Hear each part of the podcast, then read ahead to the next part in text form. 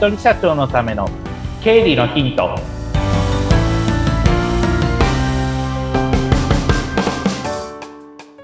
皆さんこんにちは。理財実践局株式会社の池田孝之です。こんにちは。インタビュアーの水野紅子です。本日もよろしくお願いいたします。お願いします。さあもういろいろと勉強になっていますけれども。ありがとうございます。どんなことを教えていただけますか？はい、今日のテーマはまた領収書の話なんですけれども、うん、領収書の保管って皆さんどうやってますかっていうテーマです。あなかなかベストな方法が見つからないですね。そうですよね。よくお客さんから聞かれるのが、もう、あの、去年のやつ捨てていいでしょっていうのを聞かれるんですね。領収書。はい、もう終わったから見ることないでしょ捨てていい？っていうのを聞かれるんですが、それはダメですっていう話をしてます。なぜかというと、法律で決まってるんですね。保管の年数が。うん。まあ、法律によって若干違ったりするんですけど、例えば7年だったり5年だったり、まあでも原則7年の保管はしないといけない。で、場合によってはまあ10年間保管しないといけないっていうのもあるので、うん、少なくとも7年から10年は持っとかないといけないわけです。なので、今年の、例えば2022年が終わったとしたら、まあそこから10年ですから2032年までは、まあ持っておかないといけない。これは法律で決まってますよってことになるので、そうするとお客さんから言われることっていうのが、皆さん、領収書なんかどんどんうち溜まってくんだけど、捨てていいって言ってたから、あの、保管年数決まってるから、もうちょっと我慢してっていう、そういう押し問答が続くっていう感じです。そうすると、めんどくさいとか煩雑だなと感じるのが、領収書どうやって保管しようっていう風なテーマっていうのにぶつかってくると思うんですね。はい。そうすると、まあ、いろいろ保管の方法はあるんですが、まあ、オーソドックスなやり方とするならば、例えば領収書自体に、領収書をノートに貼り付けるだとか、うん、ファイルに入れるってやり方が多分一番多いかなと思うんですね。はい。で、例えばノートに貼るっていうんでも、ただ乱雑に貼ったってしょうがないというか、なぜかというと、貼る目的っていうのをちょっと考えてほしいんですね。うん、領収書まあもちろん、あの、かさばらないようにするだとか、ごちゃごちゃになってるのを整理するっていうところが目的なんですけれども、後から見返したときに見やすいかどうかっていうのが一つの基準になります。例えば、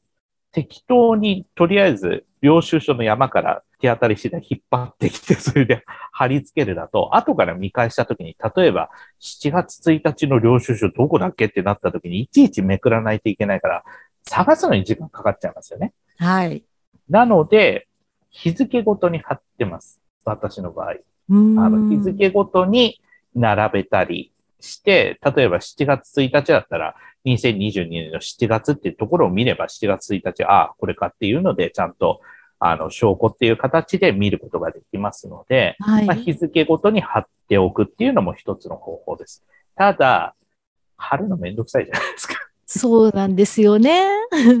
なので、もう一つは、クリアファイルみたいな、あの、ポケット付きのクリアファイルみたいなのあるかと思うんですけど、そこに入れておく。はい、で、その際には、うん、あの、領収書をその日付ごとに並べて、まあ、クリップ止めするっていう感じの方がいいかな。あの、ホチキス止めをしちゃうと、後で、あの、いちいち外したりしないといけないっていうところがあるので、うん、クリップ止めをして、まあ、保管するっていうのももう一つの方法としてはあります。でこういった関係の領収書だけじゃなくて請求書関係とかも、あの、ちゃんと取っとかないといけませんよっていうところは、あの、これはもう決まっております。法令で決まっているので、必ず、あの、取っとかなければいけないっていう感じです。そうすると、それが12ヶ月並ぶと、まあ、結構な量になるじゃないですか。お客さんによっては年間で少なくとも3000枚とか4000枚の領収書っていう方も、あの、よくいらっしゃいますので、そうすると、結構な量だね、どうするってなるので、私の場合よくやるのが書類の、あの、書類保管箱っていうの多分そういったあの通販とかでも売ってると思うので、書類保管箱を買って、そこに領収書をあの1年分で入れておきます。1年単位で入れておきます。うん、それで段ボールのところに、例えば、えー、リサイ実践株式会社、えー、2022年1月から12月までの領収書請求書っていうふうに入れておいて、あとはもうしまっておけば、うん、何かで例えば調べるっていうことがない限りは、それはもう、ああとはもう保管した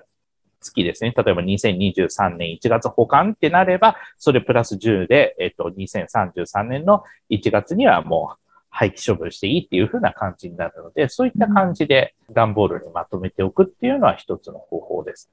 ただそうすると、ハードルが出てくるのが、段ボール池田さんどんどん溜まっていくんだけどどうするってなるので、よくある事例が、その、トランクルームを借りちゃってるとか、事務所に保管するとか、まあ、事務所があればいいんですけど、事務所最近やっぱりこういったテレワークで事務所ももう、あの、借りないっていうところが多いので、そうすると、まあ私もご多分に漏れずトランクルームに入れて保管してるっていう例は多いかなっていうふうな感じです。これはもう保管するしかないので、あの、いや、やるしかないというか やらざるを得ないという感じなので、まあ保管をする。で、特に何もなければ、10年経ったらもう処分なんですけど、処分するときもどうすればいいっていうふうになるので、その場合には、よく、あの、書類妖怪サービスって書類書類は普通の書類で、妖怪は、あの、溶かすと分解するっていう感じで、書類妖怪サービスなんていう風な感じで、あの、キーワード引っ張っていただくと、いろんな業者さんがそういった書類妖怪サービスっていうので、要は、まあ、機密性の高いものじゃないですか、領収書とか請求書って。ね、だから、いちいちシュレッダーなんか当たり前ですけどかけてらんないし、そういったのを、あの、業者さんに引き取ってもらって、まあ、粉々に砕いてやってくれるっていうサービスがあるので、その保管期間が過ぎたらそういう書類妖怪サービスに出して溶かし、溶かしてもらうみたいな感じにするのが、まあ流れとしてはいいのかなと思います。一年分を一気にシュレッダーは本当難しいですもんね。難しいですし、シュレッダーが途中で壊れました。確かに、そうですね。うん、なので、それはちょっと現実的じゃないので、うん、まあ書類妖怪サービスに出すのが手数料払ってでもそれが一番早いかなと思います。